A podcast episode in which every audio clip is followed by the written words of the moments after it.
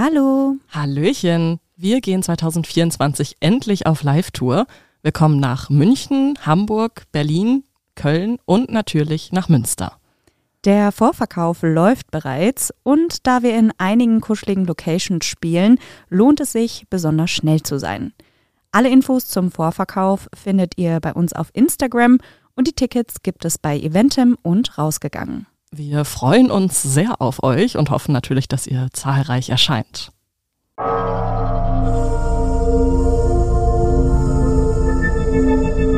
Menschen und Monster. Ein Podcast über wahre Verbrechen und ihre Hintergründe. Hallöchen. Hallo und herzlich willkommen zu einer neuen Folge. Ich bin Maren. Und ich bin Stefanie. Hallo Stefanie. Hallo Maren. Sehr schön, dass wir hier wieder sitzen. Mein heutiger Fall, ich hatte ein bisschen Angst vor dem heutigen Fall, muss ich ehrlich gestehen, weil ich hatte dir ja schon berichtet, dass ich so ein bisschen das Gefühl habe, dass ich mir immer die Krankenfälle raussuche. und dass ich ja auch oft gerade zumindest die letzten Fälle viel mit irgendwelchen Kindern waren und das ja für viele Herzen von den Leuten immer sehr schwierig ist oder noch gefühlt extra schwierig. Aber dieser Fall, ich weiß nicht, von dem habe ich dir, glaube ich, schon berichtet, bevor wir überhaupt angefangen haben, gefühlt. Mhm. Und ich weiß auch, dass wir da mal reingehört haben zusammen. Das heißt, du kennst schon einen mhm. Teil des Falls, aber hast wahrscheinlich wieder die Hälfte vergessen. Ne? Mehr als die Hälfte eigentlich, alles. Genau. Ja. Ähm, du weißt aber, in welchem Land wir uns befinden? Das ja. Okay, dann magst du es den Leuten sagen. Nein. Germany. natürlich. Ich halte mich an die Regelung. Oh. Spaß. Nein, Spaß. Ich versuche natürlich ähm, viele Fälle zu finden, weil ich nämlich zum Beispiel den Fall, den Stefanie bei Kaltblütig gemacht hat diese Woche, so spannend fand auch, weil das halt bei uns hier im Münsterland gespielt hat und ich fand das richtig interessant, vor allem so die Strecken und die Wege und alles so quasi zu kennen. Und irgendwie wurde das dadurch nochmal so ein bisschen fast interaktiv. das ist vielleicht ein bisschen zu viel gesagt, aber wenn ihr also eine richtig coole und vor allem Münsterland bezogene Folge hören wollt, vor allem für alle, die aus Münster kommen und der Umgebung, dann hört doch gerne bei Kaltblütig diese Woche rein. Ihr müsst euch natürlich nicht den ganzen Monat irgendwie äh, holen, um da den Exklusiv-Content zu hören, sondern ihr könnt auch tatsächlich eine Folge immer umsonst hören. Das heißt, wer Bock hat, kann sich da vielleicht auch einfach mal was anhören. Also natürlich nur, wenn ihr vorher noch keine Folge von Kaltblütig gehört habt, sonst funktioniert das nicht. Ja, also die erste Folge, die ihr da hört, könnt genau. ihr sonst hören. Und ansonsten haben wir auch einen Rabattcode für euch. Da könnt ihr den ersten Monat quasi kostenlos, also 30 Tage äh, gratis hören. Den Link dazu packen wir euch in die Beschreibung. Genau. Und da sind schon 14 Folgen online. Also, Leute, wer Bock hat auf noch mehr True Crime und es gar nicht mehr abwarten kann, der guckt gerne da rein. Und heute eine andere Premiere, also es ist keine Premiere für, für den Rest, aber die, die Premiere für uns heute ist das Mordmerkmal, weshalb der Mord heute passiert ist. Und Mordlust. Ja. Ah, uh. Mordlust. Und auch wenn es wahrscheinlich fast alle wissen, würde ich einmal ganz kurz eine Definition davon auslesen. Und zwar, Mordlust ist natürlich eins der Mordmerkmale. Sie ist gegeben, wenn jemand aus Freude am Töten bzw. an der Vernichtung eines Menschenlebens einen Mord begeht. Zu beachten hierbei ist, dass ein Mord aus Mordlust nicht gegeben ist, wenn eine Person einer anderen zwar beim Sterben zusieht und nicht helfend eingreift, ähm, aktiv aber nichts dafür getan hat, dass die Person stirbt. Ähm, also wenn ich jetzt sehen würde, du bist am Verbluten und ich möchte sehen, wie du verblutest, aber du bist verblutet, weil du, keine Ahnung, gestürzt bist. Ja, das dann, ist doch einfach eine unterlassene Hilfe. Genau, aber man könnte natürlich auch meinen, dass das jemand, dass jemand mordlüstern wäre äh, oder zumindest ja todeslüstern ist, wenn, wenn er dabei zusehen möchte, wie jemand anders halt stirbt. Aber Todeslust ist halt kein Merkmal. Also ja, ja, genau. Nee, klar, aber äh, wenn Mordlust halt auch darüber definiert wird, dass man äh, ja die Vernichtung eines Menschenlebens halt irgendwie die Freude daran hat. Deswegen dachte ich, wäre das ganz cool zu wissen. Und um einen solchen Fall soll es dann auch heute gehen. Genauer gesagt darum, wie zwei Menschen das Leben eines kleinen Jungen beendet haben, nur um die eigene Neugier und um das eigene Verlangen zu befriedigen. Doch kommen wir zunächst zu der unheilvollen Beziehung, ohne welche diese Tat vermutlich niemals stattgefunden hätte. Anfang 2000 kommen der 23-jährige Oliver S. und die fünf Jahre jüngere Jessica nach dem Kuppelversuch von den Freunden endlich zusammen. Doch ein Traumpaar sind die beiden nicht gerade. Zumindest nicht in den Augen der Freunde. Je mehr Zeit die beiden verbringen, desto eher schotten sie sich von den anderen ab. Sie bleiben zunehmend unter sich und entwickeln seltsame Verhaltensweisen und sehr seltsame gemeinsame Interessen. So gehört es fast täglich dazu, sich die schlimmsten Horrorfilme oder Pornos mit zunehmend verstörenden inhaltlichen Sachen reinzuziehen. Irgendwann reichte aber auch das nicht, also das bloße Zusehen nicht mehr, um den Kick zu bekommen.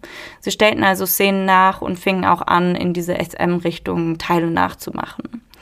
Meiner Meinung nach soll jeder natürlich machen, was er möchte, solange das alles im legalen Bereich und vor allem mit dem Einvernehmen der jeweiligen Person passiert. Aber dass das natürlich nach außen hin vielleicht ein bisschen befremdlich wirken kann, kann ich trotzdem verstehen. Schauen wir uns aber zunächst einmal die beiden und ihr jeweiliges Leben getrennt voneinander an. Denn bevor sie den Weg zueinander gefunden haben, haben die beiden natürlich auch schon ein Leben gehabt. Nee. Es ist kein Geheimnis, dass einige Straftäter und besonders auch Mörder oft selbst keine einfache Kindheit hatten. Und auch Oliver und Jessica sind beide nicht ganz einfach ins Leben gestartet. Bei Olivers Geburt schnürt sich seine Nabelschnur mehrfach um seinen Kopf und seinen Körper. Direkt nach der Geburt muss er intensiv versorgt werden und darf erst nach 14 Tagen mit seiner Mutter das Krankenhaus verlassen. Durch den Sauerstoffmangel erleidet sein Gehirn Schäden, die auch in der späteren Entwicklung der Sprache und auch der Motorik zu Beeinträchtigungen geführt haben. Zusätzlich hatte er auch dann noch seit der Geburt eine Verformung seines Brustkorbes, welche ihm für jeden sichtbar einen Buckel verlieh. Ja, also er war ein, ein bisschen wie ich sag's nicht. Nee, sag nicht. Also auf jeden Fall hatte er einen offensichtlichen Buckel. Oh Mann, das stelle ich mir richtig hart vor. Da bist du bestimmt gehänselt die ganze Zeit. Ja, ich glaube auch Kinder können ja da sehr gemein sein. Auch Erwachsene können sehr gemein sein. Ja, das auch. Und auch wenn wir jetzt denken, Oliver wurde zwar vielleicht nicht von allen gemocht, er hatte ein paar Freunde und auch bei denen galt er eher als eine Art Sonderling und einfach ein bisschen anders. Manche Leute würden sogar sagen, dass er vielleicht ein bisschen zurückgeblieben war. Also dass er auf jeden Fall in der Entwicklung zurückhing. Ähm, er ist insgesamt sehr schüchtern, gehemmt und vielleicht auch immer, wie gesagt, ein, zwei Jahre in der Entwicklung hinterher. Man merkt also, dass er auf jeden Fall anders ist als die anderen. Dennoch schaffte er einen guten Schulabschluss mit der Möglichkeit, sogar noch das Abitur auf dem Gymnasium machen zu können und war zwischenzeitlich auch bei der Kirche als Jugendbetreuer angestellt. Die Ausbildung zum Erzieher konnte er jedoch nicht final beenden, weil die dafür weil die dafür notwendigen Hefte nicht diszipliniert geführt wurden und er somit am Ende nichts nachweisen konnte. Also er hat quasi alles, was in dem Betrieb passiert ist, gemacht, ähm, aber er hat die für die Schule diese Hefte nicht geführt und dann durfte er deswegen am Ende. Ernsthaft?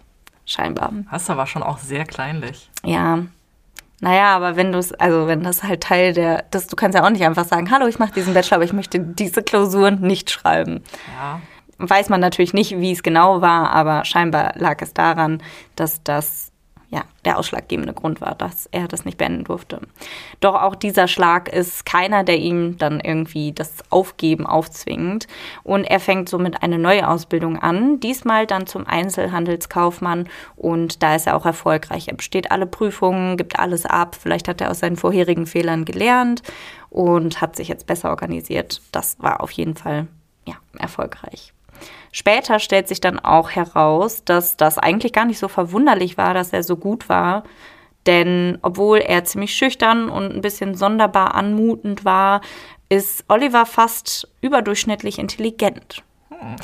Und da muss ich immer dran denken, dass du mal erzählt hast, dass du ja laut IQ-Test zumindest auf der hochbegabten Skala liegst, oder? Äh, nee, mir fehlen drei Punkte. Ah, okay. Dann bist du wahrscheinlich gemeinsam mit Oliver überdurchschnittlich intelligent. Denn äh, da mal so als kleine, kleine Skala, unter einem IQ von 55 ist man in der Regel schwer geistig behindert. Ähm, zwischen 55 und 69 gibt es schon auf jeden Fall eine ähm, Einschränkung und eine leichte Behinderung. Unterdurchschnittlich intelligent ist man zwischen 70 und 84. Der Normalbereich liegt zwischen 85 und 99 von einem hohen Niveau im Normalbereich zwischen 101 und 114 und er lag sogar noch einen Punkt oben drüber mhm. ähm, und ist somit überdurchschnittlich intelligent und damit liegt man zwischen 115 und 129. Hochbegabt ist man dann äh, ab einem IQ von 130.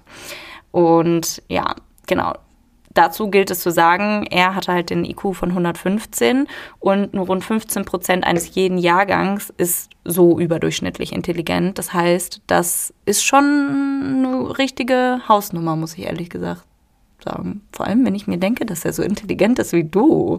Ich bin ein bisschen intelligenter. Ja, noch, äh, ja, aber wenn ihr in dem gleichen sprecht, ich werde locker darunter liegen. Aber das glaube ich nicht. Doch, das glaube ich schon. Nee, das glaube ich nicht. Ja, okay. Okay. Also können wir jetzt zusammenfassen. Oliver hat vielleicht durch äh, diverse Sachen, durch die, die Nabelschnur und allem möglichen Kram nicht unbedingt den allerleichtesten Start ins Leben, aber grundsätzlich hat er jetzt schon die Gegebenheiten, was draus zu machen.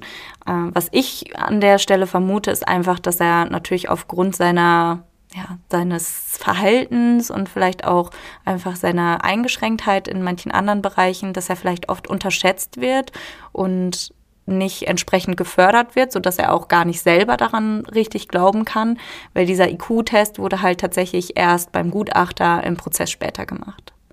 Das heißt, es wurde erst herausgefunden, als quasi der Schaden schon angerichtet wurde. Genau, also man kann zusammenfassen, es gibt quasi eine Vermutung, wo, wo diese Tat am Ende herkommen könnte, aber einen richtigen Auslöser gibt es jetzt nicht. Gucken wir uns dann auf der anderen Seite mal Jessicas Leben an. Und auch Jessica hatte es alles andere als leicht. Sie ist das Kind einer extrem jungen Mutter und einem noch sehr jungen Vater, welcher aber zum Zeitpunkt ihrer Geburt im Gefängnis sitzt. Ihre Mutter ist gerade mal 15 Jahre alt, drogenabhängig und sitzt irgendwann mit dem kleinen Baby auf der Straße. Mehr als ein halbes Jahr schläft Jessica mit ihrer Mutter auf Parkbänken und an Orten, an denen kleine Babys nichts zu suchen haben. Das Kindergeld geht jeden Monat sofort für Drogen drauf und Jessica wird im Alter von acht Monaten dann auf Drängen ihres Vaters zur Adoption freigegeben. Boah, ein Glück. Er konnte es nicht ertragen, zu wissen, wie seine Tochter lebt, während er nichts für sie tun kann. In der Adoptivfamilie bekommt Jessica dann das, was jedes Kind braucht. Liebe, Zuneigung und einen sicheren Platz, wo sie schlafen und essen kann. Sie wird in dieser neuen Familie sehr geliebt und auch sie liebt ihre Familie sehr.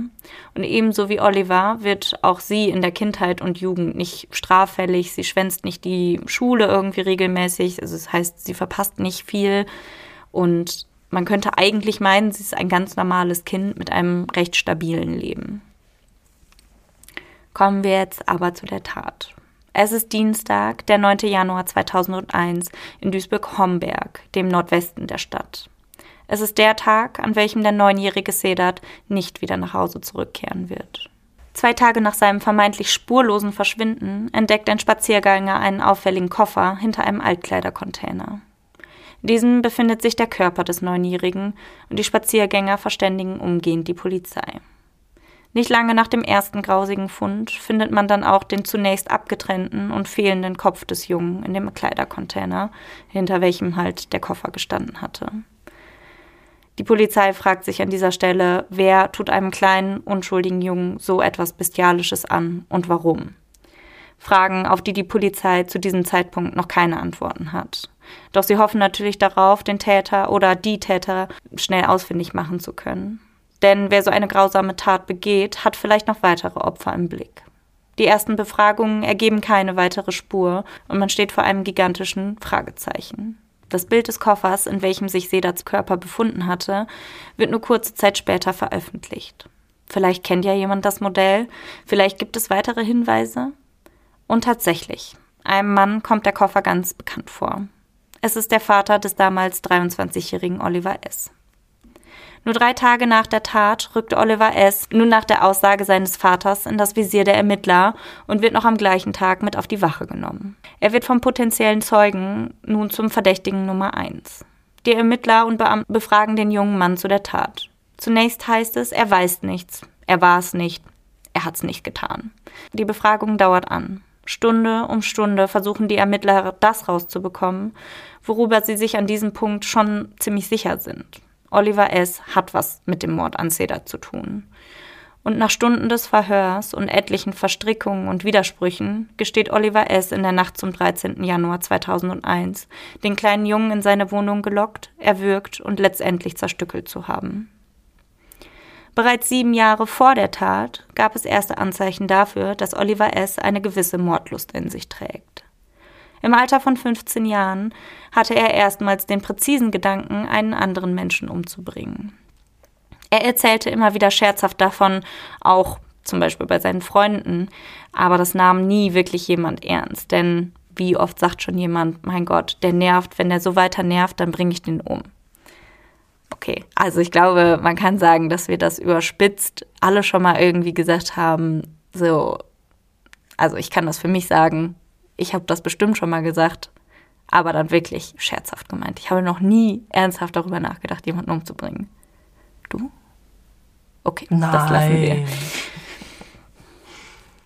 Was viele darüber hinaus aber nicht wussten, er schrieb fast täglich Tagebuch und auch an einem eigenen separaten Buch.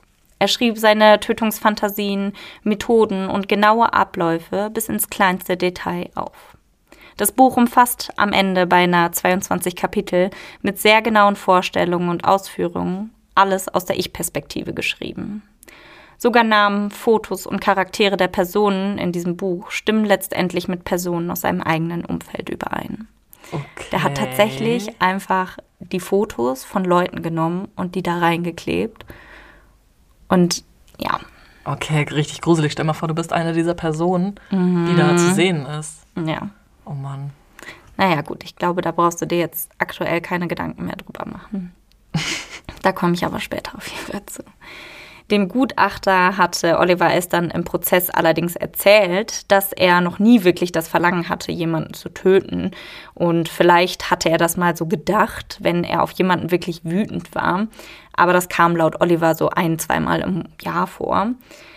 Naja, gut, das kann man jetzt glauben oder nicht. Ähm, haben sie jetzt letztendlich nicht geglaubt, denn es dauert nicht lange, bis sich herausstellt, dass Oliver lügt. Nicht nur was diese Aussage angeht, sondern irgendwie sein ganzes Leben und alles, was er spricht. Oliver scheint bei den kleinsten Dingen zu lügen, auch wenn er einfach die Wahrheit sagen könnte. Er lügt seine Eltern, seine Freunde und auch sein Ein und alles Jessica an. Da habe ich mich mal gefragt, was macht denn überhaupt so einen zwanghaften Lügner aus? Warum lügen die Leute so? Und da gibt es verschiedene äh, Sachen und da habe ich ihn auf jeden Fall direkt drin wiedergefunden.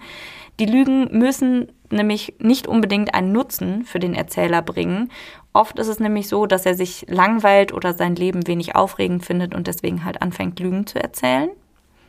Die Geschichten sind oft dramatisch, detailliert, kompliziert, bunt und sehr fantasievoll. Der Erzähler ist entweder typischerweise ein Held oder ein Opfer und erwartet dann Bewunderung oder Sympathie, während er lügt.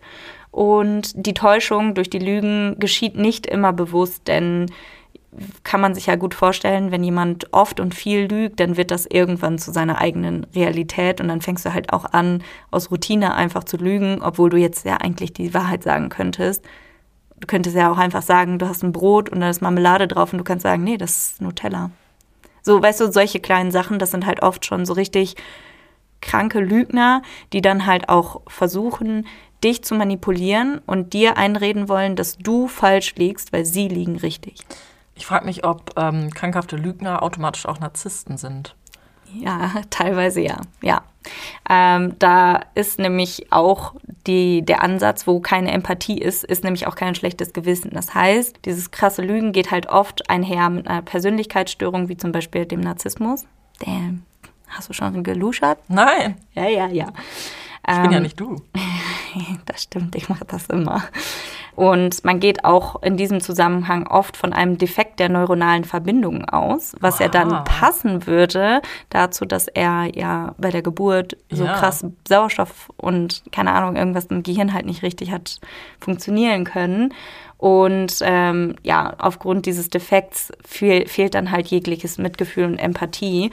Und das passt halt oft zu Narzissten, Soziopathen und ähm, Psychopathen. Wem es halt egal ist, was andere Menschen denken oder fühlen, dem macht es natürlich auch nichts aus zu lügen. Da kommt ein schlechtes Gewissen halt nicht auf. Macht ja Das ist Sinn. ja mega spannend. Ja, ne? Und wie gerade schon gesagt, ähm, sind die oft entweder Opfer oder Täter in diesen Lügengeschichten. Und Oliver sieht sich halt ganz sicher hier eher in dieser Opferrolle, als dass er ein Held ist. Er schildert zum Beispiel, wie er sich durch seine Familie emotional unterdrückt gefühlt hat und auch teilweise richtig gemobbt.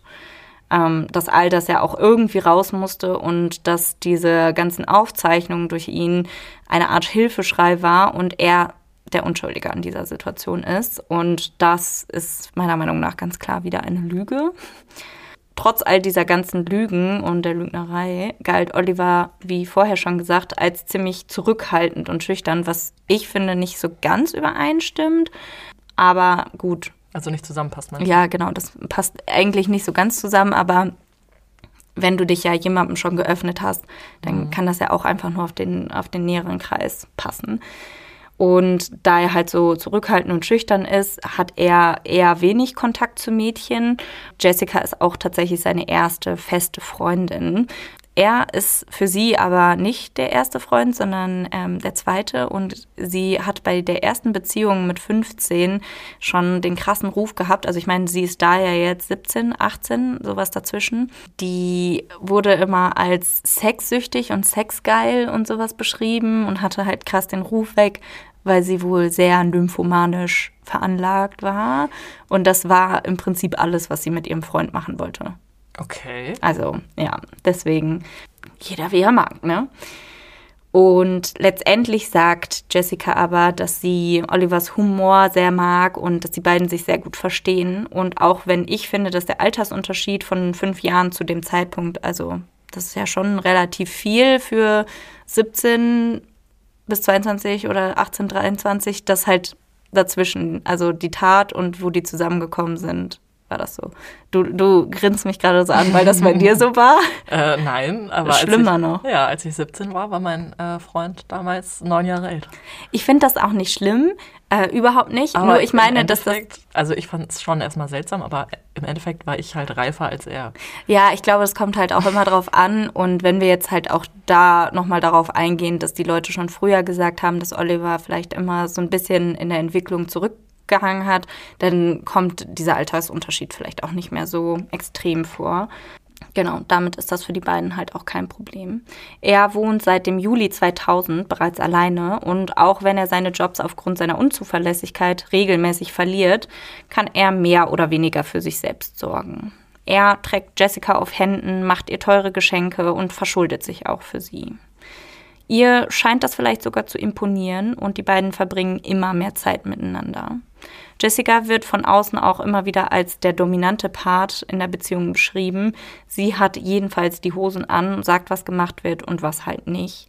Und eigentlich ist Jessica halt jeden Tag nach der Schule bei Oliver, bis sie dann abends von ihrem Vater abgeholt wird. Das ist schon so deren Routine. Sie geht nach der Schule hin und wird immer pünktlich 21.30 jeden Abend abgeholt. Die geht gar nicht mehr nach der Schule nach Hause. Mhm. Da habe ich mir so überlegt, ob der Auszug von Oliver von zu Hause, weil er hatte ja nicht permanent einen festen Job, also eigentlich war es schon dumm, zu Hause auszuziehen, vor allem weil er sich eigentlich mit den Eltern soweit ganz gut verstanden hat.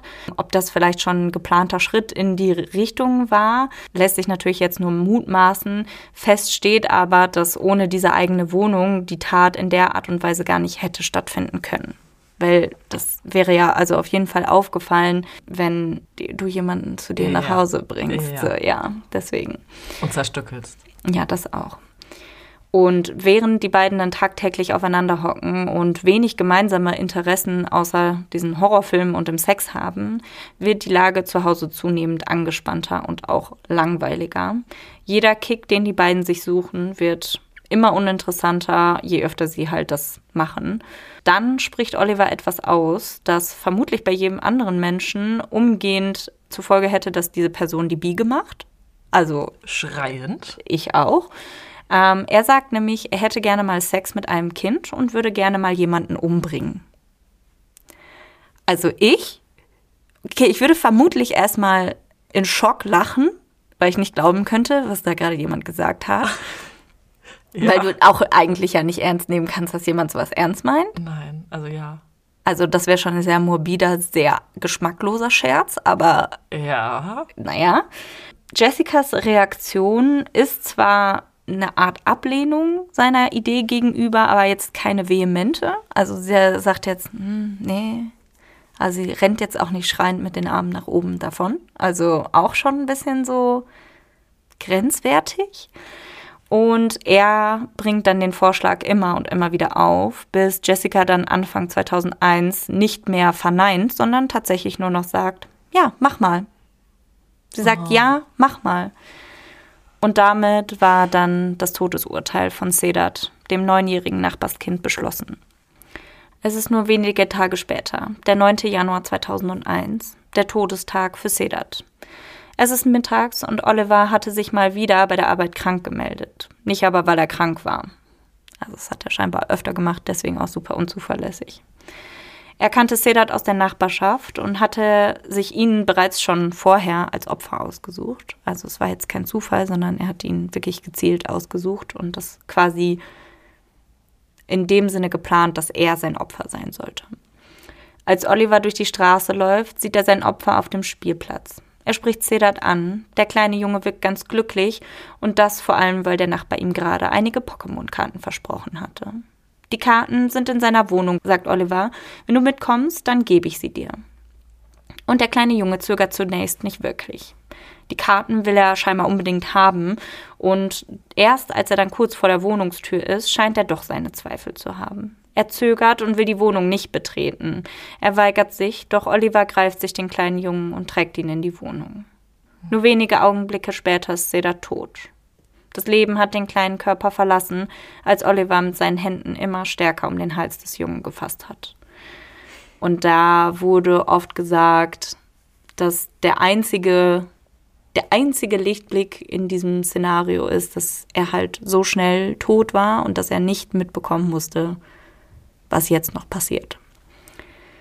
Oliver verlässt dann die Wohnung und lässt dann den leblosen Körper von Sedat dort liegen. Er macht sich auf dem Weg zum Supermarkt, kauft Makaroni und eine Schachtel Zigaretten, What? bevor er dann Jessica nach der Schule vom Bus abholt. Er hat gerade ein kleines Kind getötet und geht erstmal einkaufen. Tja.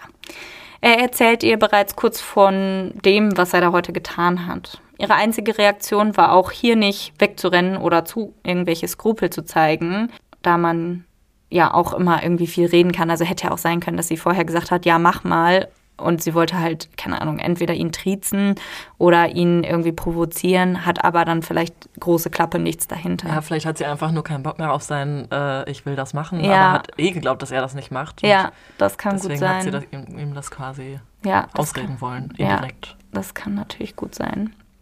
Da war halt das nicht ihre Reaktion, sondern sie sagt, ich möchte ihn sehen. Ich habe noch nie einen Toten gesehen.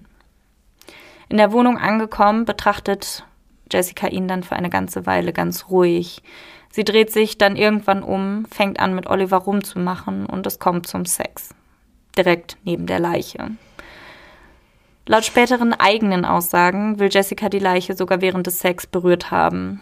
Und nach dem gemeinsamen Akt vergehen sie sich dann gemeinsam auch an der Leiche des kleinen Jungen. Die Leiche muss jetzt natürlich noch für sie erstmal äh, beseitigt werden. Und weil Sedat nicht ganz in den Koffer passt und Oliver S. auch mittlerweile kein Auto mehr hat, um die Leiche anderweitig zu entsorgen, entscheidet er sich jetzt, Sedat den Kopf abzutrennen. Denn der Körper passt allein in den Koffer, nur der Kopf halt nicht. Er wollte den eigentlich, hat sich nämlich schon vorher mal überlegt, wenn er eine Leiche hat, dass er die in einem See, also in irgendeinem Gewässer entsorgen möchte. Da er sich aber so krass verschuldet hat, um seiner Jessica immer mehr Geschenke zu machen, hat er auch irgendwann sein Auto verkauft. Hatte jetzt kein Auto mehr und war ein bisschen rat- und tatlos. Das ist ja doof gelaufen. Ne? Ja. Auf jeden Fall hat er ihm dann den Kopf in der Dusche abgeschnitten und Im Anschluss an die Beseitigung wird dann friedlich gegessen, ferngesehen und erneut haben die beiden dann Sex. All das, während die zerstückelte Leiche des kleinen Sedat noch in der Wohnung ist. Oliver sagt Jessica gegenüber, die Tat wäre total geil und sie sieht das jetzt eher nicht so. Es dauert dann auch nicht mehr so lange, bis Jessica von ihrem Vater abgeholt wird und gefühlt. Hey Papa, was hast du was rat mal, was ich heute gemacht ja. habe? Ach ja, ich habe übrigens hatte Sex mit einer Leiche. Ja. Für sie oder für mich fühlt sich das alles so ein bisschen an, als wäre nichts passiert, als wäre alles normal. Also sehr ja, ich, also ich kann darüber nur meinen Kopf schütteln, weil das nicht in meinen Kopf reingeht. Wie, wieso? Wieso? Das geht nicht in meinen Kopf rein. Das geht nicht rein.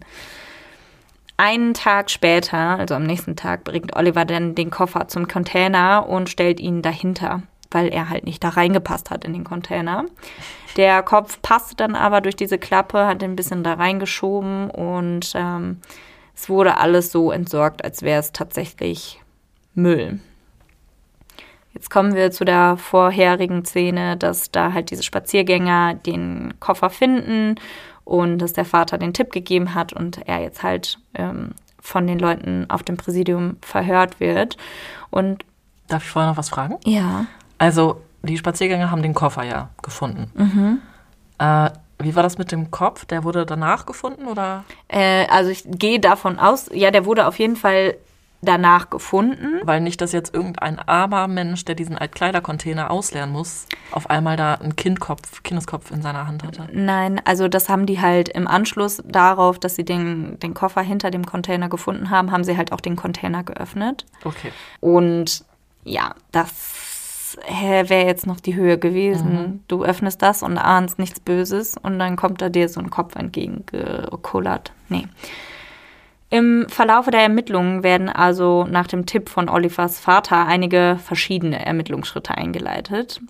Es wird halt auch zum Beispiel ähm, gleichzeitig ein Diensthundeführer eingeschaltet, der dann berichtet, dass mehrere Proben von dem Körper und von der Kleidung von Sedat den Geruch von Oliver S. und der Freundin drauf hatten. Das heißt, also nachdem die dann schon die Proben hatten, konnte dann zumindest schon mal bestätigt werden, egal was die jetzt in dem Verhör noch sagen. Die sind jetzt eh schon unsere Verdächtigen Number One. Egal was sie sagen, wir haben das zumindest als mehr oder weniger Indiz zur Hand. Das hat jetzt der Hund ihm gesagt. Genau, also der konnte da eine Verbindung spüren, erschnüffeln.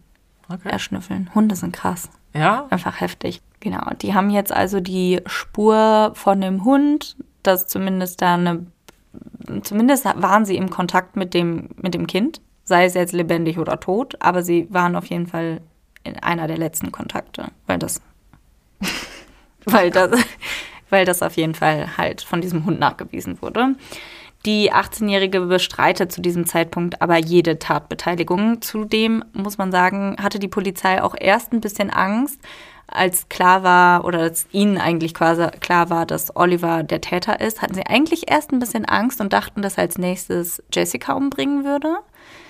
Da haben sie aber noch nicht geahnt, dass sie eher Mittäter als Opfer, potenzielles Opfer sein könnte. Und genau, sie sagt halt dann im Nachhinein, dass irgendwelche notwendigen Formalien nicht eingehalten wurden und sie hatte irgendwann im Laufe der ganzen Sache, nachdem sie erst alles abgestritten hat, dann alles gestanden.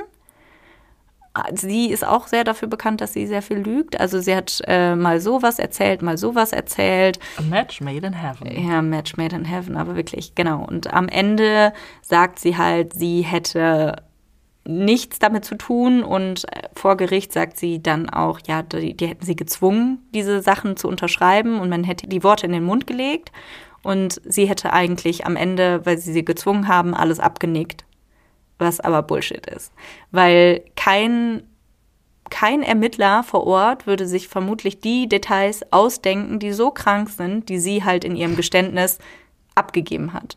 Das wäre sehr unwahrscheinlich. Und ähm, Genau, das heißt, das wird dann am Ende, sie, sie gibt halt am Ende nicht dann zu, dass sie es war und unterschreibt das Protokoll auch nicht. Das heißt, sie haben keine offizielle Aussage, aber sie haben natürlich die Aussage als Indiz. Das mhm. heißt, es ist kein Beweis, es ist ein Indiz. Und dann gab es noch dann natürlich das Verhör mit Oliver. Und der Leiter der Mordkommission hatte nämlich erst, wie gesagt, überhaupt nicht auf dem Schirm, dass Jessica irgendwie mit der Tat in Verbindung steht, sondern dass sie halt eher das potenzielle nächste Opfer sein könnte. Als er dann aber gesagt hat, und er ja eh der Lügner vom Dienst ist, äh, hat er halt gesagt, nee, die war aber schon mit dabei, die hat auch mitgemacht und so. Und das hat er ihr nicht glauben also ihm nicht glauben wollen. Und hat er gesagt, sag mir jetzt, dass das eine Lüge ist. Und dann meinte er, ja, okay, dann ist das halt eine Lüge. Und dann hat er ihm eine gebatscht. Dann hat er ihm eine Ohrfeige gegeben. Warte mal, jetzt der Oliver hat den Mordkommissar. Okay, Mordkommissar hat gefragt, willst du mich verarschen, dass Jessica mit beteiligt ja, ja, ja. war? Und er so, ja, war sie. Und er so, willst du mich verarschen? Und dann hat Oliver irgendwann gesagt, ja, okay, dann, dann halt nicht. Er hat einfach original gesagt, dann halt nicht. Und dann hat der Mordkommissar dann halt ihm eine gelangt. Scheiße. Er wurde übrigens im äh, späteren Verlauf, weil er natürlich auch wegen der ja, Nicht-Korrektheit dieser Verhör, äh, des oh Verhörs nein. halt ähm, auch noch wegen der Ohrfeige halt angeklagt oder zumindest angezeigt, aber das wurde dann letztendlich im gesamten Betrachten der Ding von der Verhörung von der Staatsanwaltschaft halt fallen gelassen. Weil sie gesagt haben, dass auch mit den ganzen Lügen und mit der ganzen Provokation, die er da gebracht hat, dass halt irgendwann es quasi so weit kommen musste. Naja. Naja, das finde ich rechtfertigt doch irgendwie nicht, dass das heiligt sein, nicht sein, die Mittel. Ja. Nee, also da kann doch nicht einfach hier den Tatverdächtigen schlagen. Ja, das, das passiert nicht in Deutschland. Ja, ich weiß. Also in meinem, also in, in meiner Fall, Utopie passiert das nicht. Ja, leider ja. Und ehrlich gesagt, ich wäre jetzt so auch so semi-mad. Ich bin semi-böse darauf, dass er das getan hat. Ja, also er wird schon seine Gründe gehabt haben, aber mhm. trotzdem ist er da in offizieller Funktion und das geht nicht. Zumal ja. er ja da einen Mörder vor sich sitzen hat. Vielleicht, also er ahnt es ja schon zu dem Zeitpunkt und wenn er ihn schlägt, dann kann das ja die ganze Qualität des Verhörs, das vorangegangen ist, beeinträchtigen. Absolut, ja definitiv. Ich glaube, dass der Beamte in dem Moment eher von den Emotionen geleitet und ja, nicht äh, vom logischen Denken äh, agiert so sein, hat. Ja. Okay, wir wissen jetzt an dieser Stelle, Oliver hat schon lange diese Mordlust in sich. Er hat schon immer diese Fantasien oder zumindest schon lange Jahre diese Fantasien. Was ist das Motiv oder das potenzielle Motiv von Jessica? Warum hat sie da mitgemacht? Warum war das ihr Ding, wenn vorher gar nicht bekannt war, dass sie vielleicht auch solche Gedanken hatte. Und sie hat sich da ja auch sehr in Widersprüche verstrickt und ihr Motiv könnte potenziell sein, weil sie hat kein Geständnis abgelegt, sie hat nichts weiter dazu ausgesagt, dass sie vielleicht Angst hatte, wenn sie nicht mitmacht, dass sie ihn dann verliert. Und dass sie seinen Gewaltfantasien dann halt immer freien Lauf gegeben hat und dass sie ja zum Beispiel auch bei diesen Sexspielchen vorher immer einfach ohne zu fragen mitgemacht hat, auch wenn da halt krasse Erniedrigungen für sie mit drin waren, einfach weil sie ihn nicht verlieren wollte.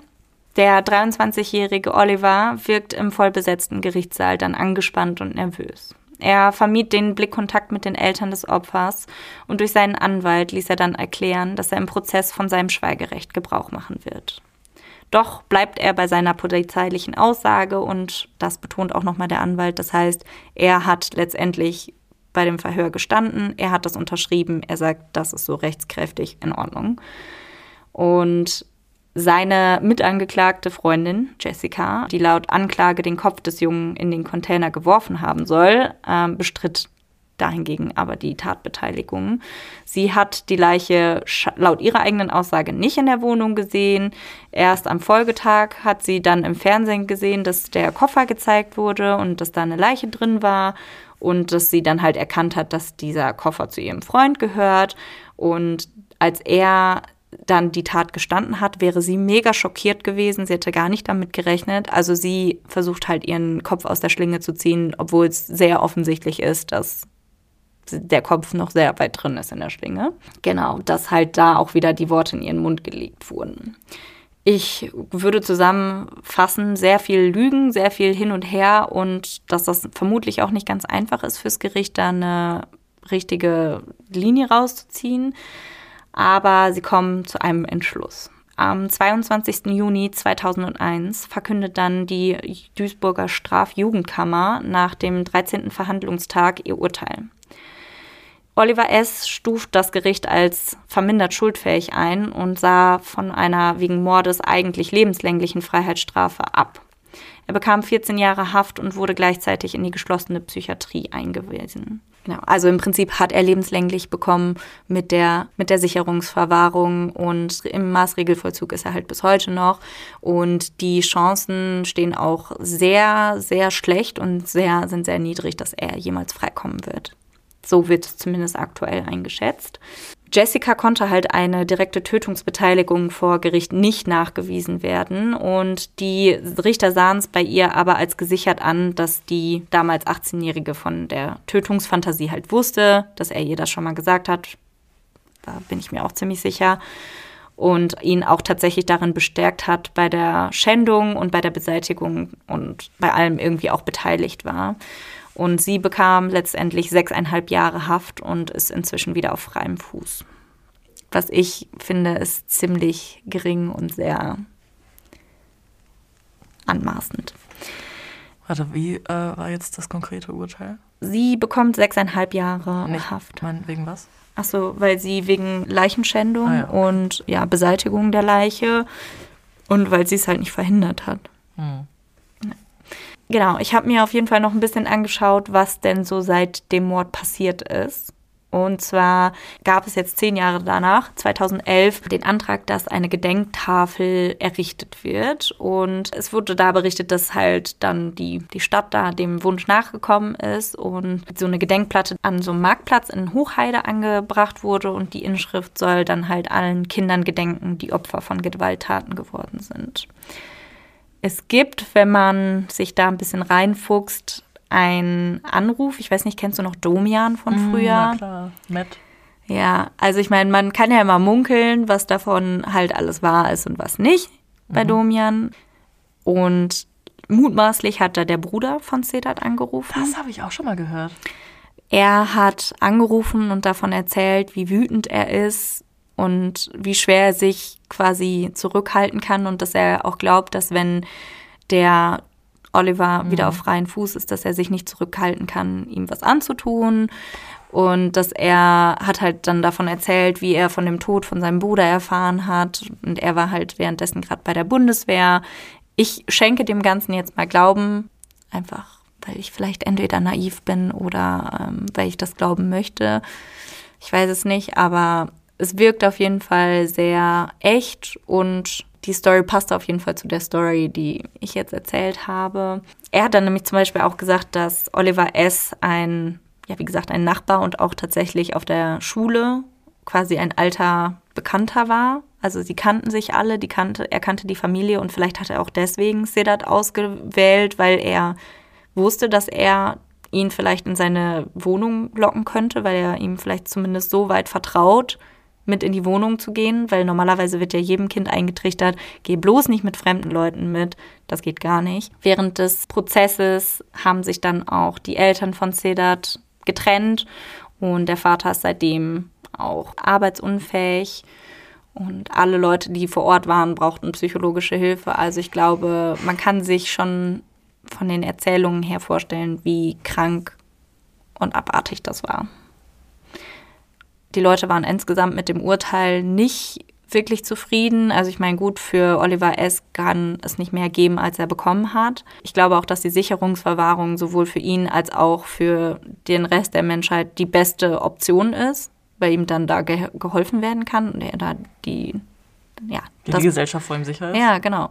Bei der Jessica kann ich schon verstehen, dass da die Leute so ein bisschen ja, ange ja. angefressen sind. Ja, ja, ich war jetzt auch im ersten Moment auch sehr überrascht, dass sie nur in Anführungszeichen sechs Jahre bekommen hat. Aber im Endeffekt hat sie, war sie an der Tat an sich mhm. nicht beteiligt. Vermutlich. Also ja, okay, glauben wir dem, jetzt mal den, dem Geständnis. Genau, von, nach dem ja. Wissensstand, den wir haben. Mhm. Und sechs Jahre, ja, hm, weiß ich nicht schwierig auf jeden Fall. Ähm, also was ich daraus gezogen habe, ist, dass die Leute halt im Gericht sehr, sehr emotional waren und eigentlich eher den Tod, also sie wollten eher den Tod der Angeklagten als, aber logischerweise, Deutschland, Rechtsstaat, alles in Ordnung, alles gut so wie es ist. Man muss dazu vielleicht sagen, dass, ich weiß nicht, ob das vielleicht irgendwas zur Sache tut, aber die Familie des getöteten Sedat ist halt türkischer Abstammung und die sind da sehr, sehr vehement hinterher gewesen, dass halt irgendwie Rache geübt wird. Ja, das glaube ich, leider. Ja. Also sie, sie glauben nicht an, also so wie ich es verstanden habe, glauben sie jetzt nicht unbedingt an das Rechtssystem hier, sondern eher an Vergeltung und Rache. Tja, was, was denkst du über den Fall? Ähm, ich finde, du hast den sehr gut erzählt, weil du hattest ja schon gesagt, dass wir den schon mal zusammen so ein bisschen angehört haben und da konnte man nicht so richtig folgen. Und deswegen fand ich es sehr schön, dass du den jetzt so kohärent und verständlich uns erzählt hast. Schön. Und ja. außerdem, ja, ist der Fall halt richtig krank einfach. Also auch schon wieder, dass sowas wieder in Deutschland passiert, kann man sich auch ja, schon wieder überhaupt nicht vorstellen. Das ist ja auch gar nicht so lange her also naja, ja, 20, okay, Jahre. 20 Jahre. Irgendwie kommt einem 2001 nicht so lange hervor. Ja, das stimmt. Na, auf jeden Fall ähm, in diesem Jahrhundert geschehen. Und ja. ja, ich fand den ja irgendwie freaky einfach. Also was Vergleichbares habe ich irgendwie auch noch nicht gehört. Ja. Und ich fand es halt irgendwie interessant. Vor allem, dass die Freundin halt sich auch beteiligt hat. Das ist ja wirklich ganz konfus. Ja, das ist eher selten und ich fand es jetzt natürlich auch eine Ausnahme, dass wir mal jetzt einen Fall hatten, wo es wirklich um Mordlust ging. Mhm. Und ja. Würde mich auf jeden Fall interessieren, was ihr von dem Fall haltet, ob ihr vielleicht aus Duisburg und Umgebung kommt. Ich meine, der Ruhrpott ist jetzt nicht so groß, dass nicht jemand aus der Nachbarstadt kommen könnte und da vielleicht was mitbekommen hat. Was haltet ihr vom Urteil? Würde mich sehr interessieren. Ja, Hast du denn noch einen Witz für uns, um die Stimmung jetzt ein bisschen aufzulockern? Oh, ich habe Millionen von Witze. Was, du hast Millionen von Witzen? Witze? Witze. Witze. Witze. Ja, ich habe äh, letztens bin ich unsere ganzen Anfragen durchgegangen und oder fast alle und habe da sehr viele Witze gescreenshottet. Deswegen kann ich heute so richtig was zum Besten geben. Und ganz viele Hundefotos. Ja, gut, das auch. Stefanie hat nämlich jetzt einen äh, Hundesitterjob quasi nebenher. Weil Stefanie keinen eigenen Hund haben kann in der Wohnung, hat ja. sie sich jetzt einen Pflegebabyhund. Oh, so süß. Ja. Okay, den habt ihr, glaube ich, letztens schon in der Story gesehen, ne? Genau, ja. stimmt, den habe ich schon direkt in der Story gepostet. Richtig süß. Ja. Also, was macht ein Leprakranker, wenn er einen tollen Witz hört? Er lacht sich den Arsch ab. oh nein. Äh, das ist, ich stelle es mir gerade richtig vor, wie so ein Cartoon-Character einfach so seine Arschbacken verliert. Oh, und dann noch, noch ein richtig witziger. Gott erwischt Eva, als sie von der verbotenen Frucht isst. Sagt er, dafür sollst du bluten. Daraufhin Eva, kann ich in monatlichen Raten zahlen? Mm, oh. Danke, Eva. Danke, Eva. Maren, und du musst noch was sagen übrigens. Was denn? Ciao. Ja, danke. Warte, wie heißt der gute Boy nochmal, der es requested hat? Mar. John Bear. John Beer. John, John Bear, John Mar, John Bear Mar. Ich hier sage hier einmal für dich, für, für die Leute, die vielleicht außer John Mar, Bear Mar noch einen Fetisch haben, äh, wie ich Ciao sage, hier noch einmal für euch. Ciao. So, ihr Lieben, dann sind wir am Ende der dieswöchigen Folge angekommen. Ich danke euch fürs Zuhören. Ich auch. Ich sage danke. Und danke, danke, danke. Danke, danke, danke. Wenn ihr irgendwas loswerden wollt, alles, was ihr wissen müsst und wollt, findet ihr in, unseren, in unserer Beschreibung. Genau. Und dann sage ich bis zum nächsten Mal. Macht's gut. Ciao. Ciao. Hallo. Hallöchen. Wir gehen 2024 endlich auf Live-Tour. Wir kommen nach München, Hamburg, Berlin, Köln und natürlich nach Münster. Der Vorverkauf läuft bereits und da wir in einigen kuscheligen Locations spielen, lohnt es sich, besonders schnell zu sein. Alle Infos zum Vorverkauf findet ihr bei uns auf Instagram und die Tickets gibt es bei Eventim und rausgegangen. Wir freuen uns sehr auf euch und hoffen natürlich, dass ihr zahlreich erscheint.